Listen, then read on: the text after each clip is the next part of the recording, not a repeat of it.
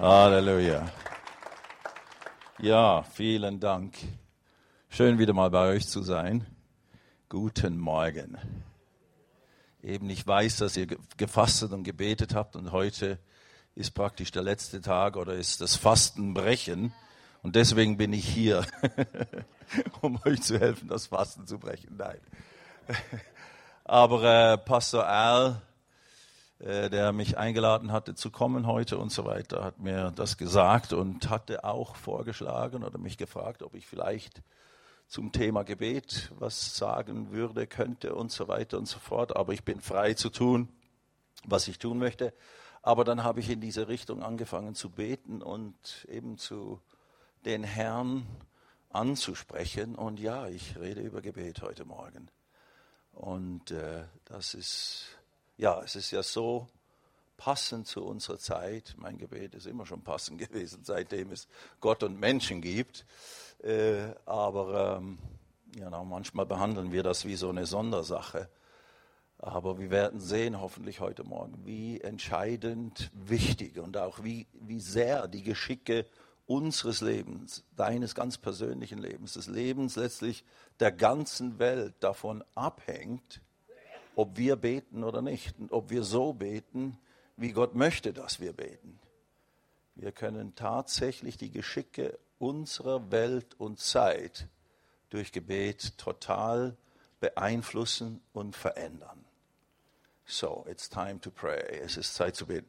Aber bevor wir hier loslegen und ich habe so einiges äh, vorbereitet, ich habe immer genügend für eine ganze Woche Lehre und so weiter, aber wir werden schon durchkommen und ich weiß die Zeitverhältnisse, die mir hier gegeben sind und ich bin auch ein gehorsamer Mensch und untergeordnet und füge mich diesen höheren Gewalten so gut es geht.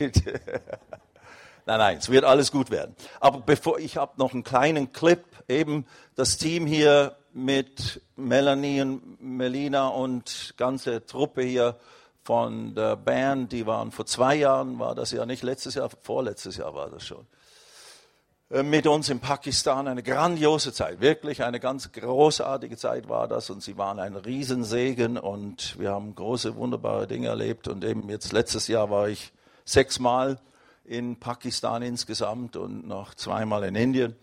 Und ja, das Werk geht weiter. Und aber eben, wir sind in einer sehr herausfordernden Zeit. Und es scheint sich immer mehr zuzuspitzen. Also es, letztes Jahr ist ja fast wie wenn die halbe Welt am total entgleisen ist. Und also ich kann mich nicht erinnern, ich werde jetzt 65 dieses Jahr, äh, dass ich, äh, dass ich je so eine Zeit erlebt hätte in diesen 65 Jahren, wo die Dinge so zugespitzt und so intensiv und so wahnsinnig sind, so verrückt sind. Ich meine, wir dürfen nicht denken, das ist jetzt das Schlimmste, was es je gegeben hat auf der Erde, seit es den Sündenfall gab hat es Chaos und, und Terror und negative Dinge gegeben. Denkt dran, im vergangenen Jahrhundert zwei Weltkriege, die die ganze Welt beeinflusst haben. Also was heute alles läuft, ist nicht das Schlimmste, was es je gegeben hat. Und trotzdem ist eine Zuspitzung im Gange und deswegen ist auch die Thematik Beten und so weiter so wichtig. Äh, ich möchte aber einen ganz kurzen Clip äh, zeigen von dem, was sie da tun in, in, in, äh, in Pakistan. Ist nur so ein Trailer äh, schön gemacht und der wird dich bestimmt segnen und ansprechen. Christina?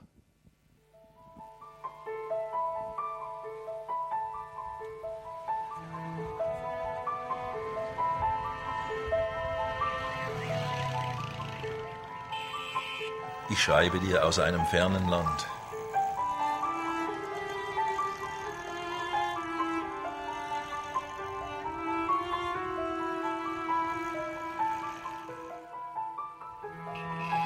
Ein Land, in dem 180 Millionen Menschen leben.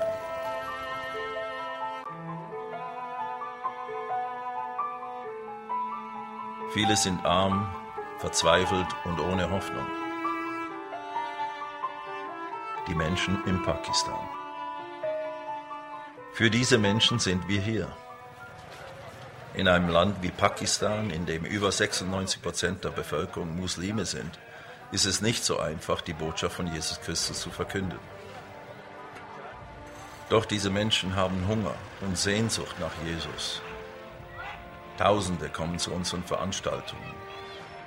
Viele haben einen weiten Weg, doch sie kommen. Junge, alte, Männer, Frauen, mühselige, unbeladene. Sie kommen alle, um Gottes Wort zu hören. Und wir predigen die gute Nachricht von Erlösung, Vergebung, Hoffnung und Heilung.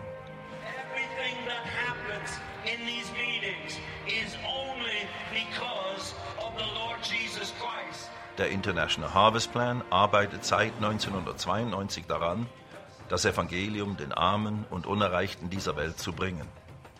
Seit Beginn unseres Dienstes konnten wir 106 Heilungsversammlungen und Großevangelisationen in Indien und Pakistan durchführen. Dabei haben wir über drei Millionen Menschen mit dem Evangelium erreicht und konnten 73 Pioniergemeinden gründen.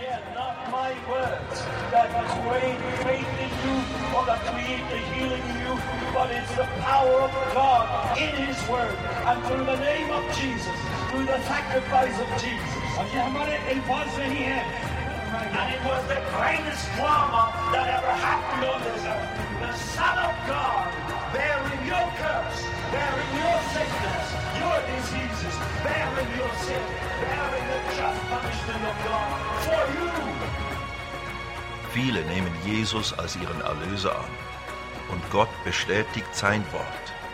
Zeichen und Wunder geschehen. Kranke werden geheilt. Von Dämonen geplagte werden frei. Dafür sind wir sehr dankbar.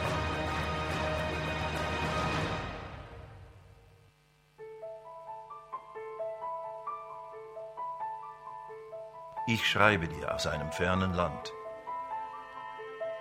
Vielleicht wirst du selber niemals hier sein.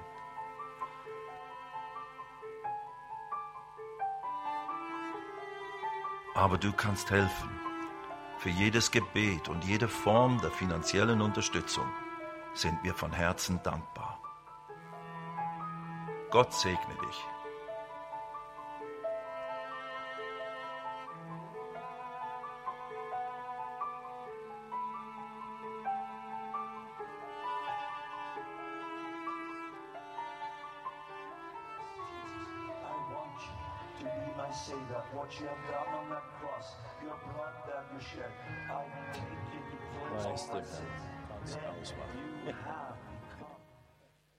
Ja, schön, oder?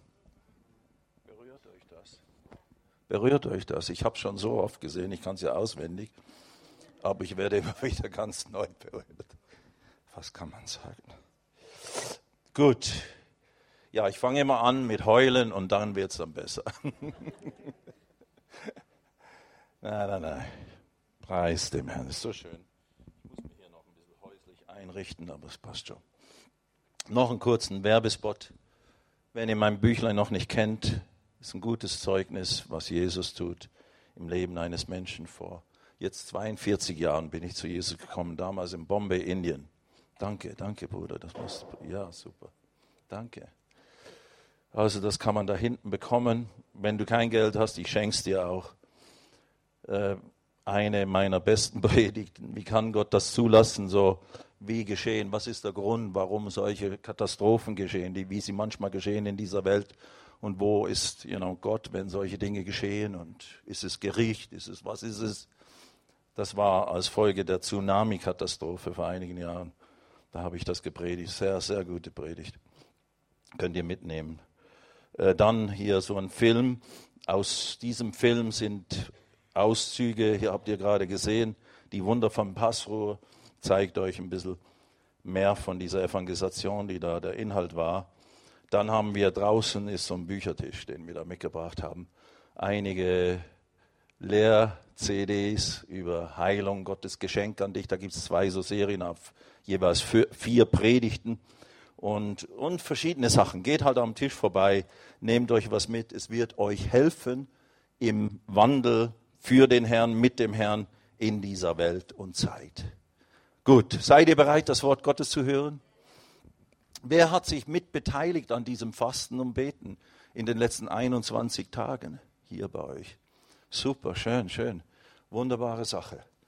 Und beim Fasten geht es ja nicht darum, dass man abnimmt in geistlicher Weise, sondern, und eben man kann ja unterschiedlichste Dinge fasten. Es geht ja nicht nur um Essen fasten oder sowas, sondern es geht ja um, um Zeit mit dem Herrn verbringen, ihn zu suchen, ihm näher zu kommen, ins Wort zu gehen und eben auch zu beten.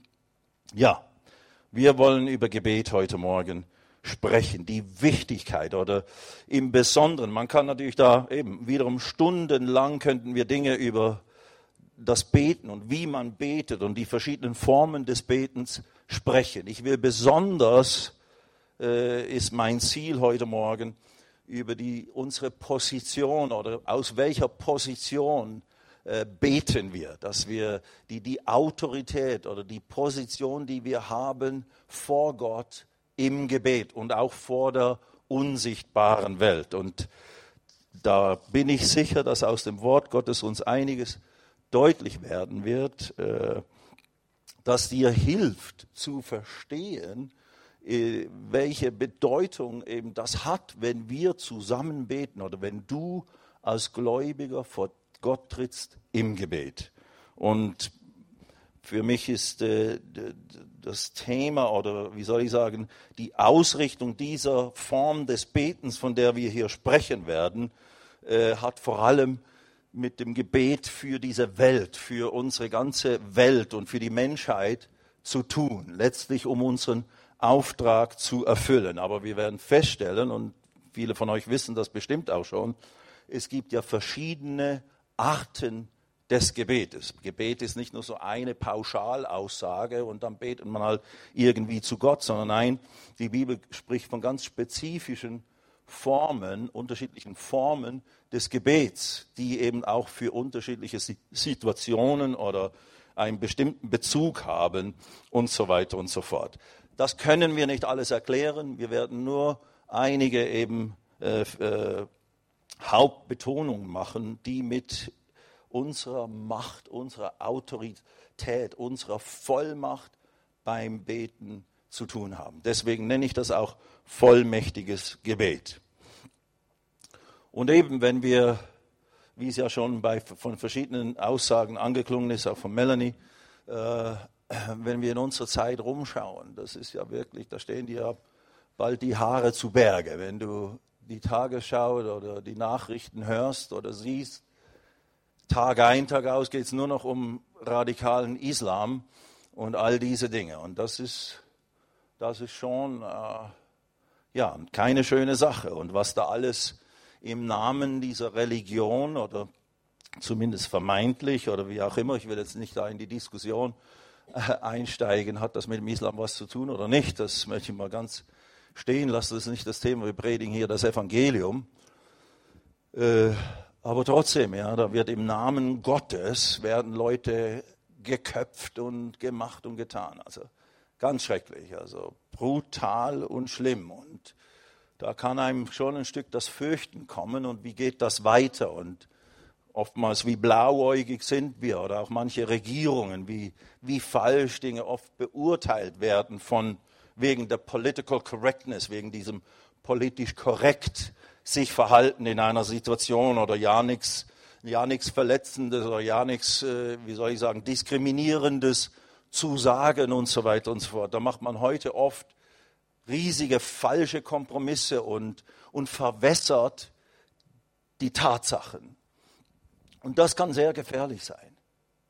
Und äh, mit dem, womit wir es hier zu tun haben, ist tatsächlich, dass äh, das ist nicht einfach nur so, ja gut, wenn wir noch ein paar Mal schlafen und in ein paar Wochen und Monaten wird es dann wieder besser werden.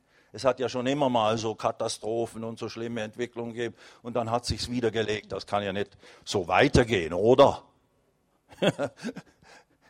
wenn ich die Bibel lese, dann wird es noch schlimmer dann geht es immer weiter. Und ich bezeichne es und meine, das ist auch richtig von der biblischen Analyse, dass das, was Jesus in Bezug auf die letzten Tage, die letzte Zeit, wo seine Jünger ihn ganz konkret gefragt haben, zum Beispiel in Matthäus 24, was wird das Zeichen deines Kommensseins und der letzten Tage und so weiter und so fort. Dann hat ja Jesus so bestimmte Dinge genannt mit Kriegen, Hungersnöten und Problemen und Machen und Tun. Und dann sagt er, das ist aber erst der Anfang der Wehen. oder in äh, Hoffnung für alle Anfang vom Ende. Und äh, ich betrachte unsere Zeit als der Anfang der Wehen, der letzten Zeit. Aber dann hat Jesus eben im Vers 14 in Matthäus 24 einen ganz bestimmten Satz oder Aussage gemacht. Und dieses Evangelium des Reiches Gottes muss, muss oder soll, wird gepredigt werden in aller Welt zu einem Zeugnis. Und dann, und dieses Wort für Welt ist Ethnos, in jeder Volksgruppe, in jeder Menschengruppe mit einer eigenen Identität. Und das ist nicht nur eine nationale Identität, das kann auch eine Sprachidentität sein, das kann sogar ein Sportclub, könnte auch, sind auch Leute, die denselben, dasselbe Interesse haben. Das ist auch eine Ethnos. Dieses Evangelium muss oder wird gepredigt werden, jeder Volksgruppe, im Prinzip jedem Menschen. Und dann sagt er ganz klar, und dann wird das Ende kommen. Dann wird das Ende kommen. Also, wenn wir darauf warten, dass es wieder besser wird, bis wir dann wieder evangelisieren können oder das Evangelium raustragen können, ja gut, dann warten wir aber auch auf Jesu Wiederkommen und dann wird die Zeit nicht besser werden, sondern schlechter werden. So, der Schlüssel ist, dass wir mit dem beschäftigt sind, was unser Auftrag ist. Und das werden wir eben auch sehen an den Beispielen, die wir hier lesen, äh, dass genau das auch unsere Geschwister ganz am Anfang, die ja beispielhaft sind. Apostelgeschichte ist unsere große äh, beispielhafte äh, Zeit der Gemeinde, der Urgemeinde, der ersten Christen, die anfingen, den Willen Gottes auszuführen, den Missionsbefehl auszuführen und die eben auch beispielhaft sind im Umgang mit Gebet, was sie da alles getan haben, in Situationen, die ja auch ähnlich sind wie jetzt bei uns. Und das werden wir dann anschauen. Aber lass mich mal anfangen mit 1 Timotheus Kapitel 2. Da ist eine ganz grundsätzliche, eine zentrale Bibelstelle in Bezug auf Gebet. Wenn ihr Bibeln dabei habt, das ist immer noch gut, trotz Beamer und allem, weil manchmal funktionieren die Maschinen dann nicht oder irgendwas ist technisch das Problem. Es gibt diese Bücher, die nennt man Bibeln. Die haben Papierseiten und da stehen Worte drauf. Bücher hat man das früher genannt. Gut, anyway, also die gibt es immer noch. Äh, ja, du kannst natürlich auch dein, dein Smartphone nehmen und ich habe auch eine Bibel, mehrere Bibelversionen in meinem Smartphone, kannst du ja da auch lesen. Nun gut, schlag mal auf 1. Timotheus Kapitel 2 zu dieser Pauschal- oder Grund, äh, äh, zentral Bibelstelle in Bezug auf Gebet. Die, die lesen wir oft, wenn wir bei uns beten in unserer Gemeinde und auch unsere Gemeinde aus, ich bin ja aus Gospel Life Center in München, seit 30 Jahren sind wir jetzt dort, unglaublich. Ich habe länger in München gelebt als in Rien und, und, und, hier in meiner Gegend, wo ich aufgewachsen und geboren bin und so weiter. Aber nun gut. Und äh, eben dort bin ich mit als Pastor und so weiter, obwohl ich vor allem unterwegs bin als Evangelist und Missionar mit unserem Dienst. Ähm, aber auch da haben wir durch gewisse Vorgänge, die in den letzten paar Jahren gelaufen sind, wir haben schon immer gebetet, aber wir haben in den letzten äh, zwei, drei, vier Jahren unsere Gebetsintensität stark erhöht. Bei uns ist, kannst du jetzt praktisch jeden Tag der Woche kommen und es ist Gebet. Jeden Abend um sieben bis acht ist Gebet in unserer Gemeinde. Montag bis Freitag und Samstag ist es, glaube ich, na auch. Und dann Sonntag äh, noch vor dem Gottesdienst und so weiter. Also du kannst hier praktisch jeden Tag bei uns beten. Wie gesagt, das haben wir früher auch nicht alles gemacht, aber wir haben schon immer gebetet und in Zeiten, auch weiter zurück, noch vor der Wende und so weiter, da hatten wir auch da hatten wir einen richtigen Gebetsgeist eigentlich unter uns. Damals hatten wir noch eine Bibelschule und da haben wir viel gebetet mit diesen Bibelschülern und, und, und kräftig gebetet, so ähnlich wie ich das auch heute beschreiben möchte. Und das hat vieles, Gott, know, vieles wissen wir erst im Himmel, was wirklich unsere Bete, Gebete alles bewirkt haben. Und man kann ja nicht sagen, wegen uns ist die Mauer gefallen, weil wir gebeten haben im Feldkirchen bei München ist die Mauer gefallen und so weiter. Das können alle in Anspruch nehmen, alle, die damit beteiligt waren, dafür zu beten. Aber tatsächlich, wir, wir, Gott benutzt uns tatsächlich die Geschicke dieser Welt und dieser Zeit zu beeinflussen selbst wenn sie das oft sehr mühselig anfühlt und wir uns sehr schwach oder fast überwältigt äh, äh, empfinden von der Wahrnehmung, unserer natürlichen Wahrnehmung, wenn wir beten. I'm telling you, wenn du, wenn du das richtig machst und wenn du das nach, nach den biblischen Prinzipien und, und aus dem Geist heraus machst, dann bist du mit ein Werkzeug in der Hand Gottes, die Geschicke deiner Gegend, deiner Stadt, deiner Familie und deines Landes und dieser ganzen Welt mit zu bestimmen und zu beeinflussen. Könnt ihr das glauben? Das ist es, worum es geht. Und wenn wir entsprechend beten und wenn wir uns gruppieren zum Beten und wenn wir uns richtig organisieren, kann man sagen, zum Beten, dass wir da wirklich dranbleiben, dann hat das wirklich starke, starke Auswirkungen. Aber der Feind, der Teufel, mit dem wir es zu tun haben, der versucht uns immer davon abzubringen der versucht uns daran zu hindern und, und, und dass wir eben nicht die Intensität haben oder nicht den Glauben dabei und so weiter. Ja, das bewirkt doch nichts. Das ist ja alles so das Riesending und wer bin ich schon und so weiter. Nun gut, lass uns mal lesen. Ich ermahne nun, also 1 Timotheus Kapitel 2, Vers 1. Meine Einleitungen sind, nehmen immer 90 Prozent meiner Predigt in Anspruch und dann habe ich noch 10 Minuten, all die Bibelstellen, die ich vorbereitet habe, durchzuarbeiten. Wir packen es schon mit Gottes Hilfe. Ich ermahne nun vor allen Dingen das Flehen Gebete, Fürbitten, Danksagung. Gleich zum Vornherein vier Arten des Gebetes nennt er. Und das sind unterschiedliche Worte, Begriffe, er wiederholt sich nicht einfach, sondern er redet hier tatsächlich von verschiedenen Formen oder Arten des Betens. Das Flehen, das spezifisches Beten, Gebete, das ist mehr so ein allgemeines Beten vor Gott, Fürbitten, das ist Beten für Menschen und Danksagung, das ist mit Danksagen, das Gebet des Glaubens macht man immer mit Danksagen, getan werden für alle Menschen. Beachte, er sagt, ich ermahne nun vor allen Dingen. Also er ermahnt uns, er macht nicht nur den Vorschlag, sondern er ermahnt uns, er fordert uns auf, der heilige Paulus, der, der, ja, der entscheidende Apostel der damaligen Zeit, den Gott benutzt hat, die, die Hauptteile des Neuen Testamentes zu schreiben. Der Paulus durch den Heiligen Geist sagt, ich ermahne euch, ich mahne euch, betet, vor allen Dingen betet. Sag mal deinem Nachbarn, vor allen Dingen bete. Eben, vor allen Dingen, eigentlich vor allem anderen oder wichtiger als alles andere, ist eine primäre Aufgabe. Bete, bete, bete, mit Danksagung, mit Fürbitte, mit Gebeten, mit Flehe, mit spezifischen Anliegen. Bete, bete, bete. Sag mal, bete, bete, bete. Ja, genau, das ist das Thema heute Morgen.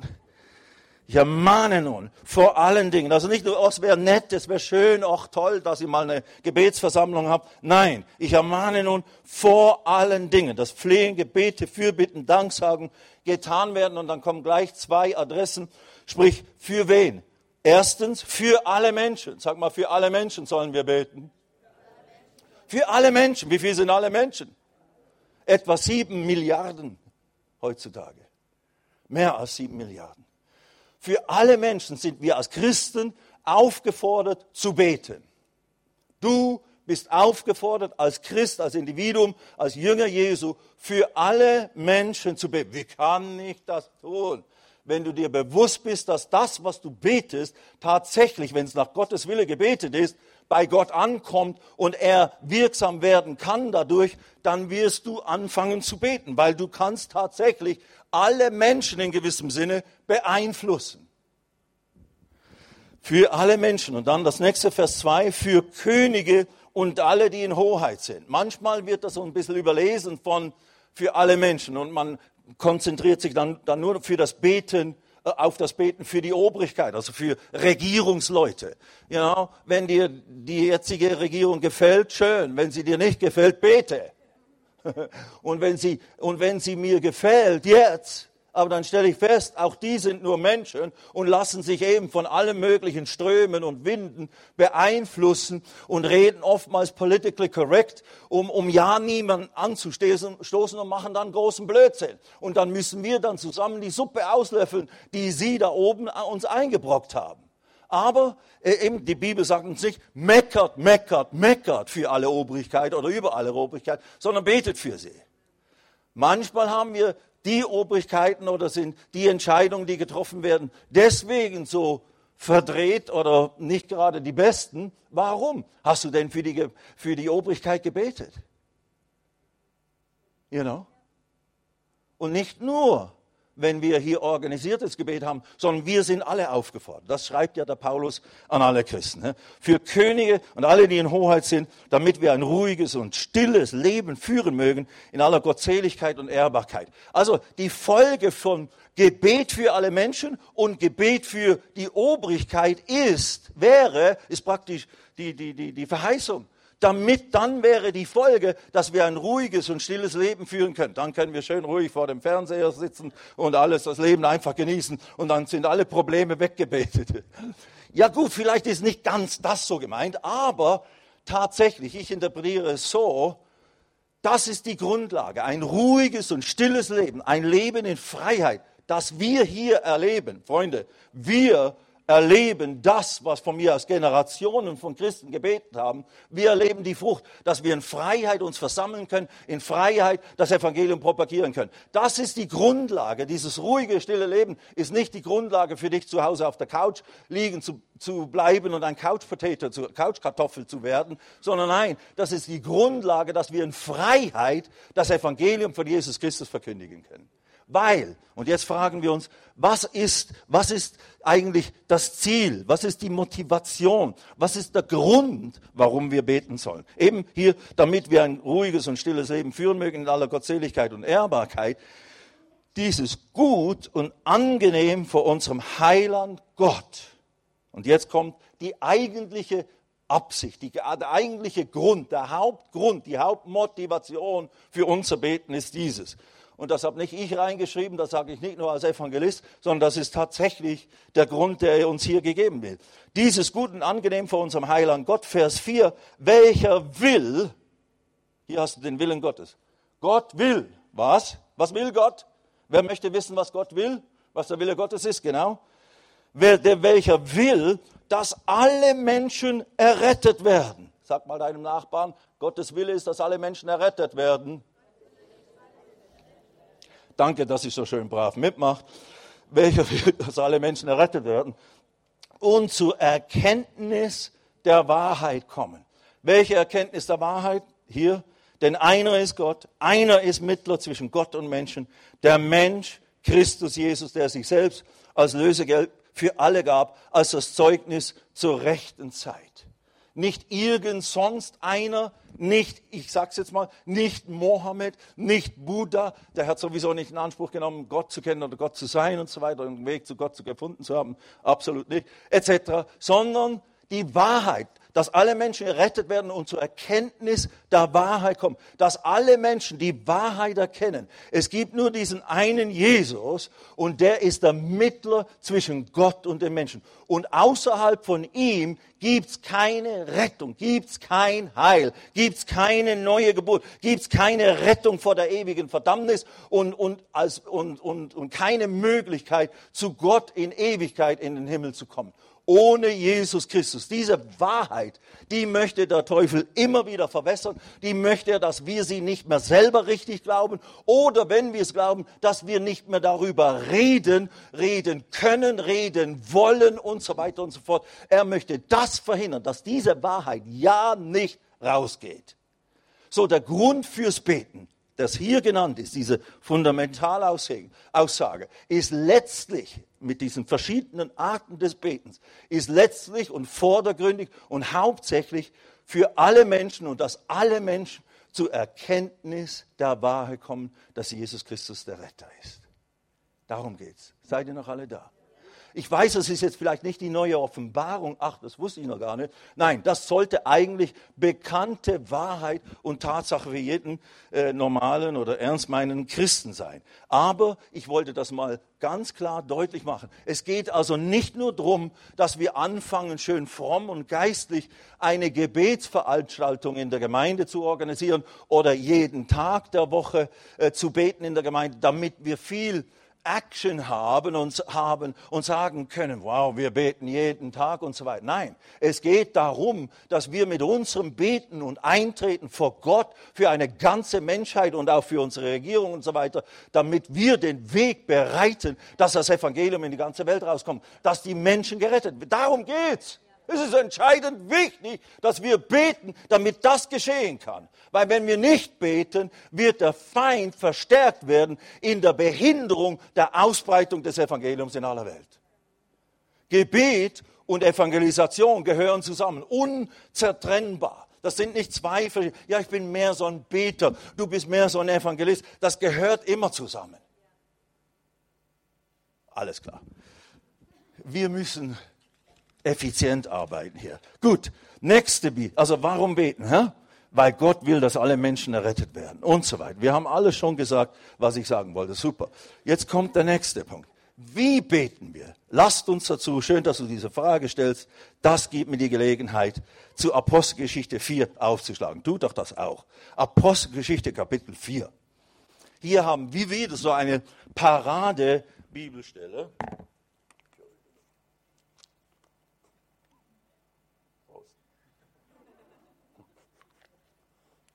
Entschuldigt mein ungehobeltes Verhalten. Ich bin immer noch in der Lehre in Bezug auf, wie man Prediger ist. Aber gut. Äh, Apostelgeschichte Kapitel 4. Und da hast du wieder so eine zentrale Passage in der Schrift im Neuen Testament in Bezug auf Gebet und hier in der Praxis. Hier findest du die Gemeinde beim gemeinsamen Gebet. Wir können nur schnell highlighten, aber auch die Situation ist die, die davor läuft, vor dem Kapitel 4 oder bis Kapitel 4 in die Mitte. Äh, Johannes und Pet, äh, Johannes und, wer war's? Johannes und Petrus, ja, ja, Petrus und Johannes, steht ja da. Die sind, äh, die sind auf dem Weg ins Gebet, äh, zum Gebet gewesen. Schon ab Kapitel 3, Vers 1 fängt das an. Die Geschichte ist sehr bekannt in, der, in den Gemeinden. Und da am, an der schönen Pforte, im Eingang zum Tempel, ein Eingang zum Tempel dort in Jerusalem, saß ja, da hat man jeden Tag einen Lahmen hingesetzt und der war schon über 40 Jahre lang äh, gelähmt. Und jeden Tag wurde da abgesetzt, um Almosen zu betten und so weiter und so fort. An diesem Tag, wo sie auf dem Weg ins Gebet sind, dort im Tempel, kommen sie da vorbei und dann bekommt dieser lahme Heilung, an dem ja auch schon Jesus immer wieder mal vorbeigegangen ist und so weiter. Jetzt ist hier seine Heilstunde gekommen und er wird geheilt. Wow. Und das löst eine Revolution aus dort in ganz Jerusalem. Aber wenn du denkst, dass jedes Wunder der Heilung so überwältigend das auch sein mag, dass es immer dann, oh, jetzt kommt Erweckung nach Lörrach und die, wenn, wenn jetzt dieser Blinde da mal endlich sehen wird oder sonst wer irgendwann ein tolles Wunder erlebt hat, dann würde dann richtig so das Reich Gottes sich ausbreiten, dann würde es so richtig gehen, alle anfangen an Jesus zu glauben. Das kann schon auch die Folge sein, dass viele Leute dadurch ermutigt werden, an Jesus zu glauben. Das hat es natürlich auch immer wieder gegeben. Aber in dieser Situation, das Volk war begeistert, aber die Obrigkeit, die war entsetzt und die sind schließlich dazu gekommen, das kann man lesen, Kapitel 3, Vers 16 und 18. Nein, nein, nein, nein, nein, nein, das stimmt nicht. 4. 4,16 ist es. Äh, da sagen schließlich diese Obrigkeiten und, und, religiösen Führer, was sollen wir diesen Menschen tun? Denn dass wirklich ein deutliches Zeichen durch sie geschehen ist, ist allen offenbar, die zu Jerusalem wohnen, und wir können es nicht leugnen. Aber damit es nicht weiter unter dem Volk ausgebreitet werde, wollen wir sie bedrohen, dass sie nicht mehr in diesem Namen, im Namen Jesus, zu irgendeinem Menschen reden. Und als sie als sie sie gerufen hatten, also sie riefen Petrus und Johannes rein und geboten sie ihnen, sich überhaupt nicht in dem Namen Jesu zu äußern noch zu lehren. Also sie haben ihn richtig verboten, no more. Nichts mehr hier evangelisieren, nichts mehr hier zu den Menschen über Jesus predigen. Was tust du jetzt? Die Obrigkeit, ja, wenn wir da nicht gehorchen, dann lochen sie uns ein, dann kommt die Gemeinde in Verruf und was auch immer. Wow. Dann Vers 19 und 20. Wir können es lesen, was sie getan haben. Petrus aber und Johannes antworteten und sprachen zu ihnen, ob es vor Gott recht ist, auf euch mehr zu hören als auf Gott, urteilt ihr. Denn es ist uns unmöglich, von dem, was wir gesehen und gehört haben, nicht zu reden. Wow. Das nennt man politically incorrect. Die waren politisch nicht korrekt hier. Die haben also hier nicht, oh, okay, ihr seid ja Obrigkeiten, wir sollen uns ja der Obrigkeit unterordnen und untertan sein und so weiter und so fort. Also, wir dürfen nicht mehr evangelisieren.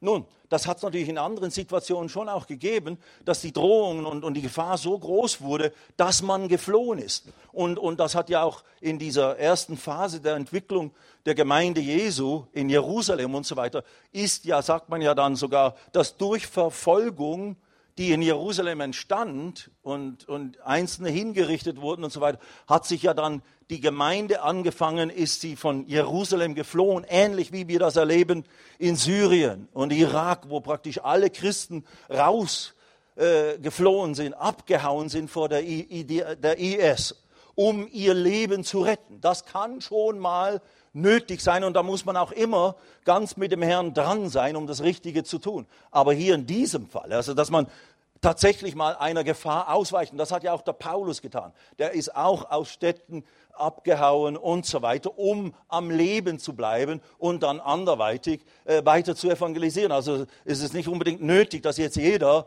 bei jeder Gefahr sich immer gleich hinrichten lässt oder in, in, in, ins Gefängnis kommt und dann äh, Gefängnisdienst macht oder so. Das ist nicht unbedingt der Punkt und den möchte ich auch ganz deutlich hier machen. Wir müssen eben abhängig bleiben von der Führung Gottes. Aber auch ähnlich wie unser Dienst in Pakistan. In Pakistan ist es extrem, kann man sagen, extrem gefährlich oder extrem eigentlich unmöglich zu evangelisieren und so richtig gehend, äh, frei und, und ungehindert das Evangelium zu verkündigen. Und für uns, die wir kommen und wieder gehen, ist es eigentlich noch relativ einfach. Also ich fühle mich nicht als der große Held, der jetzt in diese Gefahrenzone geht, um dort öffentlich das Evangelium zu predigen, obwohl es schon nicht einfach nur so you know, Zeitvertreib ist. Da musst du schon irgendwo vom Herrn geführt sein und auch wissen, was du tust oder wie man es tut.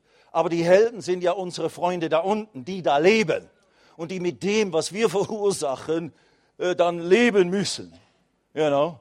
Und so weiter und so fort. Und die auch tatsächlich buchstäblich auf Listen von Islamisten drauf sind. Ja, unser Pastor mit seiner Gemeinde ist Top-Liste in Gujranwala von irgendeiner radikalen Truppe, äh, ist an, an, an, der ersten Stelle von gefährlichen Leuten, die, gegen die sie irgendwas unternehmen sollten, müssen. So.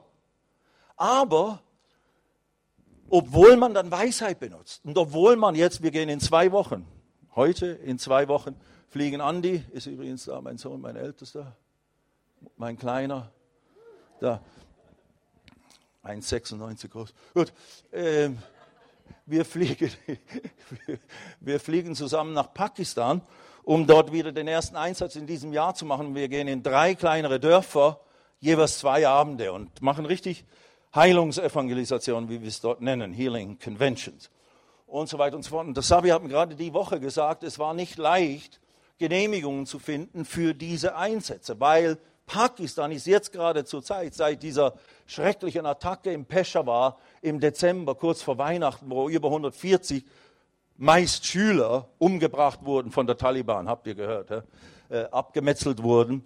Pakistan ist in totalem Aufruhr, ist schon immer chaotisch und immer in Aufruhr, bis immer schon wie in eine Warzone, wie in eine Kriegszone reingefahren. Als ja das Team hier vor zwei Jahren war, die mussten die Vorhänge zu haben in ihrem Bus. Die, konnten, die haben nichts von Pakistan gesehen, außer dem Krankenhaus, wo sie genächtigt haben und der, an dem Veranstaltungslokal, also diesem riesen Ding, wo wir da waren, in Sialkot. Sonst haben sie praktisch nichts gesehen. Kamen nachts, gingen nachts wieder und, und sonst immer hinter den Zuren. Also ist nicht ohne und so weiter. Also schon damals. Aber jetzt ist es nochmals, es ist kaum vorstellbar, nochmals zugespitzter. Weil jetzt auch die Regierung wirklich gegen jede Form des Terrorismus äh, äh, vorgeht, was natürlich eigentlich gut ist, damit das endlich hoffentlich dort ein Ende finden möge. Aber letztlich sind es nicht die natürlichen Dinge, die das bewirken, sondern es sind unsere Gebete. Lasst uns das mal hier anschauen. Also es wurde ihnen verboten, im Namen Jesus zu predigen. Dann sagen sie, sollen wir euch mehr gehorchen? Sagt uns das mal. Als Gott? Unmöglich, nein. Und was haben sie getan? Sie haben jetzt nicht einfach, okay, ihr könnt uns mal und wir machen einfach weiter. Nein, das nächste, was sie tun, Hier, schau mal, Kapitel 4 sind wir jetzt. Vers 23. Als sie aber entlassen waren, kamen sie zu den Iren mit H. Also nicht zu den Iren in Irland, sondern zu den Iren mit H. Zu ihrer Familie, zur Gemeinde. Das ist ein guter Ort, wenn du wenn du Herausforderungen hast, wenn große Nöte entstehen, wenn irgendwelche Gefahr besteht, dass wir nicht mehr in der Weise evangelisieren können, Evangelium verkündigen können, das Werk Gottes vorantreiben können, wie das eigentlich von der Schrift her der Wille Gottes ist. Und sie, sie waren, sie hatten den Missions, sie hatten das Wort Gottes, geht hin in aller Welt. Und das wollten sie tun. Das war für sie höhere Autorisierung und hatte höhere Gewalt und höheren Einfluss als jedes, was sonst Umstände oder andere Menschen selbst aus der Obrigkeit ihnen äh, befehlen würden. Aber damit sie eben nicht einfach nur aus sich selbst heraus oder aus, eben aus Rage oder im Fleisch reagieren, auch man kann auch im Fleisch geistlich versuchen etwas zu tun, aber aus dem äh, eigentlich mehr menschlichen Haltung heraus, nicht unbedingt aus der Führung Gottes. Deswegen, um das zu vermeiden oder sicher zu sein, was ist jetzt wirklich dran hier? Sollen wir, müssen wir gehorchen oder was? Kommen sie zu den Iren, was tun sie? Äh, als sie aber entlassen waren, kamen sie zu den Iren, verkündeten alles, was die hohen Priester und die Ältesten zu ihnen gesagt hatten. Sie aber, als sie es hörten, erhoben einmütig ihre Stimme zu Gott und sprachen. Und dann kommt das Gebet und das geht dann ähm, bis Vers 30 und dann reden sie zu Gott. Herr, na, Herrscher, du, der du den Himmel und die Erde und das Meer gemacht hast und alles, was in ihnen ist. Schaut mal, das ist, wen sie ansprechen. Das ist ganz wichtig jetzt. Wir reden jetzt über die Praxis des Gebetes. Wenn du betest, musst du dir deutlich machen, mit wem hast du es zu tun wir machen jetzt nicht nur eine geistliche Übung, okay, jetzt fangen wir an zu beten. Nein, nein, nein, nein. Die Richtung, der Fokus ist was? Auf Gott gerichtet, wie hier beim Lobpreis, äh, wie das die Melanie so schön tut. Eben wirklich toll, die fetzige Musik und machen und tun, aber in alledem, letztlich geht es nicht um den Stil, letztlich geht es nicht um Jumping und machen und tun oder Stille oder was auch immer, das gefällt mir, das gefällt mir. Nein, wir kommen zusammen vor wen? Vor Gott, Herrscher. Du, der du den Himmel und die Erde geschaffen hast und alles, was darinnen ist. Und schau dir den Himmel an, schau dir die Dimensionen an, die die, die, die Wissenschaftler da entdecken, was das für Ausdehnungen sind, das All und die Erde und alles, was da ist. Und das ist unser Gott, zu dem wir reden im Gebet. Hallo? Kannst du uns da ein bisschen helfen? Hättest du die Möglichkeit oder bist du überfordert? Nein, nein. Also, das machen sie sehr gut. Beispielhaft. In unserem Beten. Wir kommen vor Gott, der die Geschicke der Welt letztlich in der Hand hält. Letztlich geschieht sein Wille und nicht der Wille des Teufels. Natürlich, vieles, was im Kleinkarierten hier passiert, ist absolut nicht Wille Gottes. Wir können nicht so pauschal sagen, alles, was läuft, ist nach dem Willen Gottes. Überhaupt nicht. Aber ganz grundsätzlich hat Gott die Geschicke der Welt. Er wird wiederkommen. Jesus wird wiederkommen. Und als die Zeit festgelegt war, dass Jesus kam zum ersten Mal, um das Erlösungswerk zu vollbringen, geschah es. Und da hat er sogar negative Dinge benutzt. Das, da, darauf gehen sie ein, wie, wie er da in dieser Stadt ja die, äh, die, die Obrigkeiten und so weiter sich erhoben haben gegen Jesus und ihn dann praktisch gekreuzigt. Aber das war nach deinem Willen. So reden sie zu Gott auf der Basis des offenbarten Willens oder Wortes Gottes. So kommen sie zu Gott. Und dann nehmen sie jetzt ihre Jetzt-Situation. Das war jetzt bei Jesus hast du alles gelenkt und, und alles zu tun, Vers 28, alles zu tun, was deine Hand und dein Ratschuss vorherbestimmt hat, dass es geschehen sollte. Also bis, wenn sie reden, das ist ja gerade geschehen hier in Jerusalem. Und all diese Dinge hast du bewerkstelligt, Herr. Aber jetzt. Und nun, Herr, Vers 29. Und nun, Herr, sieh an ihre Drohungen und gib deinen Knechten, was beten sie jetzt? Und das ist jetzt hier entscheidender Punkt. Sie hätten da vieles beten können. Herr, setze diese Regierung ab. Herr, lindere die, die Umstände. Herr, mach dies, mach das, mach jenes. Verändere alles. Nein, beten sie nicht. Was beten sie? Sie beten auf der Basis des offenbarten Willen Gottes. Und der war, geht hin in alle Welt und predigt das Evangelium. Jedem Menschen. Also das ist unser Befehl. Das ist dein Wort, Herr. Aber jetzt siehst du die Drohung. Die wollen uns einlochen. Die wollen uns sogar umbringen. Und manche sind ja dann später auch tatsächlich um ihres Tuns für Jesus umgekommen. Aber jetzt, Herr, was beten sie? Und nun, Herr, sieh an ihre Drohung und gib deinen Knechten dein Wort mit aller Freimütigkeit zu reden, indem du deine Hand aussteckst zur Heilung und das Zeichen und Wunder geschehen durch den Namen deines heiligen Knechtes Jesus. Also sie beten um Gottes eingreifen in die Situation, dass sie, dass sie ganz neu ausgestattet werden mit Kühnheit, mit Kraft, mit Unerschrockenheit, mit der Ausstattung mit dem Heiligen Geist, dass sie vorangehen würden und im Namen Jesus predigen würden und dass dann eben daraus praktisch der Mut entsteht. Das ist, das ist genau das, was ich über Jahre schon erlebe. Ich habe sehr viel Kühnheit oder Freimütigkeit, Mut und Unerschrockenheit äh, äh bekommen, erlernt über die letzten Jahr, Jahrzehnte, zwei, drei Jahrzehnte in meinem Dienst in Indien und Pakistan, weil ich so viele äh, Heilungen und Wirkungen Gottes, dieser Hand Gottes so oft erlebt und gesehen habe, wie sie große Zeichen und Wunder bewirkt hat. Und das hat mir große Kühnheit. Ich bin so sicher, wenn ich auf eine Bühne trete, um da ganz gleich wo äh, in diesen fremden Ländern insbesondere, wenn ich da das Evangelium verkündige, weiß ich und bin ich völliger Zuversicht und völliger innerer Sicherheit und Gewissheit, Gott wird wirken und Gott wird sein Wort bestätigen. Und dementsprechend geschieht es auch. Also genau das beten sie. Herr, wirke mit uns zusammen, bestätige ein Wort, wirke Zeichen und Wunder und Heilung, äh, äh, wenn wir hier in deinem Namen predigen. Und was geschieht dann?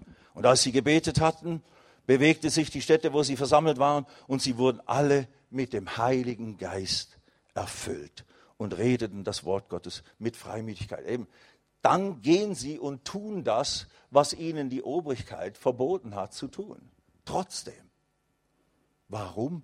Weil Gott sie erhört hat, ausgestattet hat und so weiter und so fort. Also hier hast du eine praktische Notsituation, du hast eine praktische äh, äh, Herausforderungssituation der Gemeinde, die der ganzen Gemeinde galt, aber das kannst du auch nehmen für dich ganz persönlich. Wenn du plötzlich in deinem Berufsleben, plötzlich in deiner äh, Familiensituation oder was auch immer, oder du bist vielleicht schon länger drin, ich sage dir, bete, trete vor den Herrn und bete über deine Situation und bring ihm das auf der Basis seines Wortes. Du bist der lebendige Gott.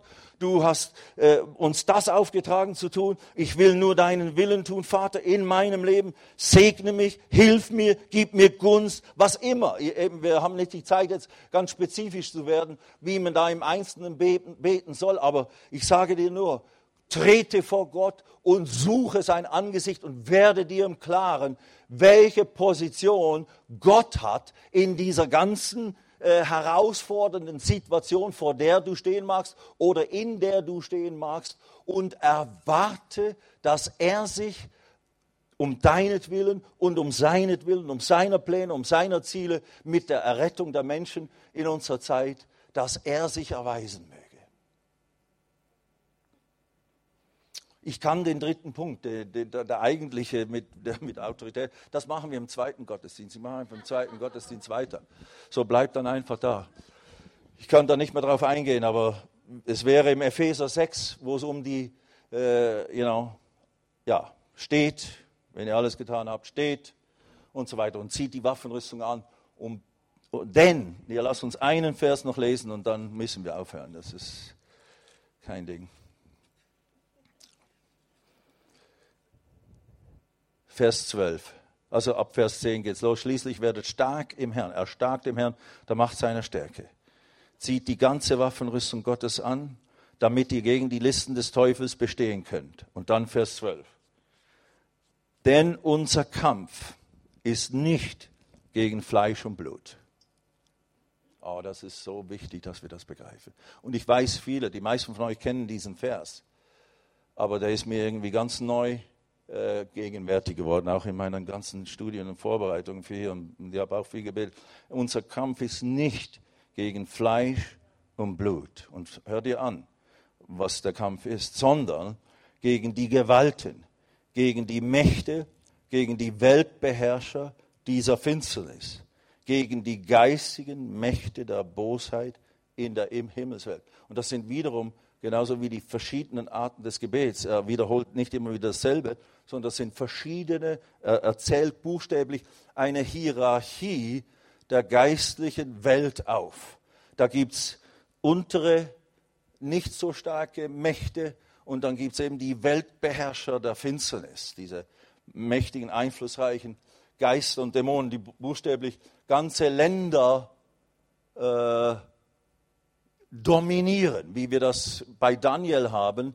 Ein Beispiel über Persien, der Fürst, der Prinz, dieser Engelfürst von Persien, sagt der, der Erzengel Michael, als er schließlich zu äh, Daniel durchkommt nach, einiger, nach einigen Tagen, sagt, der Fürst von Persien hat mir widerstanden, aber dann bin ich durchgekommen.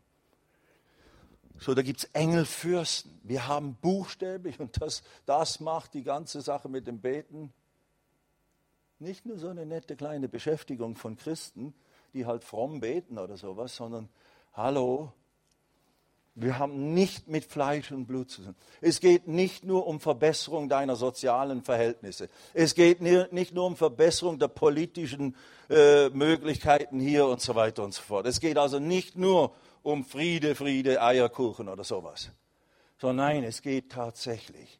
Wir, du und ich. Aber eben deswegen müssen wir stark werden im Herrn und in der Macht seiner Stärke. Das bedeutet, und die Waffenrüstung ist nichts anderes als sich ganz mit dem zu identifizieren und das anzuziehen, was wir jetzt sind in Jesus Christus. Eine neue Schöpfung, ausgestattet mit Gerechtigkeit, ausgestattet mit Autorität und Vollmacht, versetzt mit Christus in himmlische Orte, wo wir mit ihm zusammen aus einer Position der Autorität herrschen und Gewalt oder äh, Macht ausüben, nicht Gewalt mit Gewalt hat, Autorität ausüben. Wir herrschen durch Jesus Christus in diesem Leben, nicht nur für uns selber, für unsere persönliche Situation, sondern buchstäblich, du und ich als Könige und Priester sind versetzt mit Christus in himmlische Orte und von dort aus kämpfen wir nicht mit Fleisch und Blut, mit, nicht mit der IS, nicht mit dem Islam, nicht mit irgendwas, sondern mit Dämonen und Geistern, die uns einschüchtern wollen und die verhindern wollen, dass das Evangelium zu allen Menschen kommt. Lass uns zusammen aufstehen.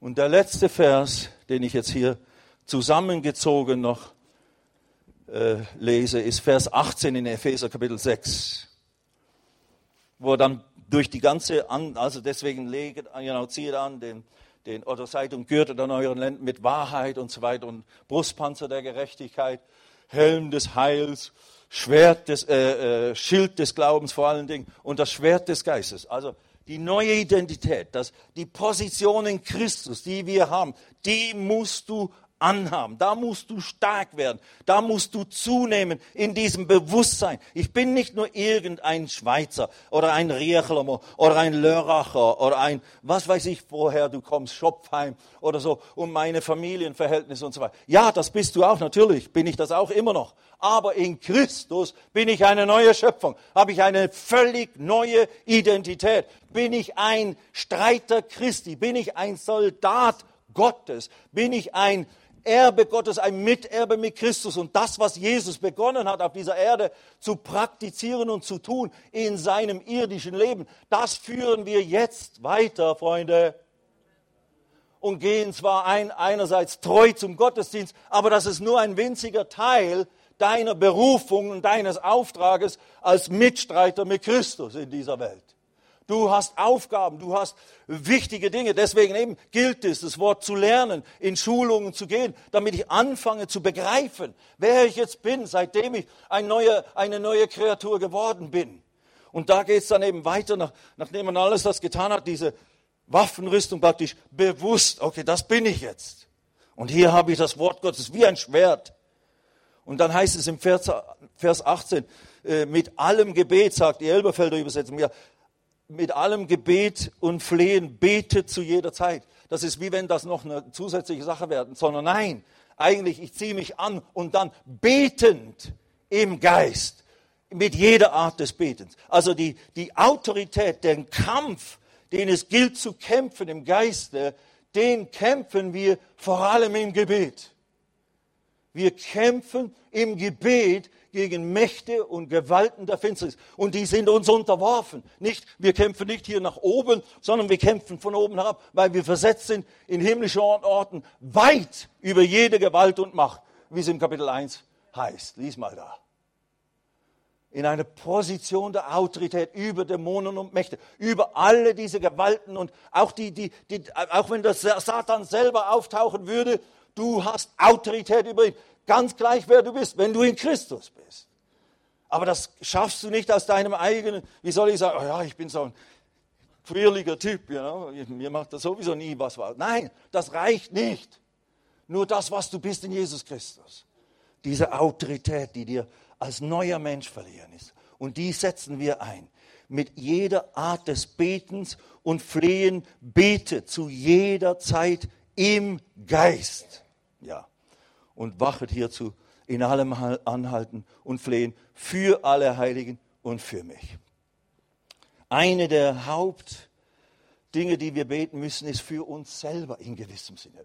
Für alle Menschen unbedingt. Aber hier sagt er jetzt, für alle Heiligen. Warum? Damit wir als Heilige begreifen, wer wir eben sind, damit wir in diese Position einsteigen, damit wir das ergreifen und anfangen zu praktizieren, wofür Jesus gestorben ist, damit wir tatsächliche Seelengewinner werden in dieser Welt. Seid ihr alle da heute Morgen? Ich weiß, es ist Sonntagmorgen, es ist früh und äh, ich, ich bin immer der, der alle immer wieder zum Arbeiten und zum Machen und tun, ja, anregt. Ja, Amen. Lasst uns beten.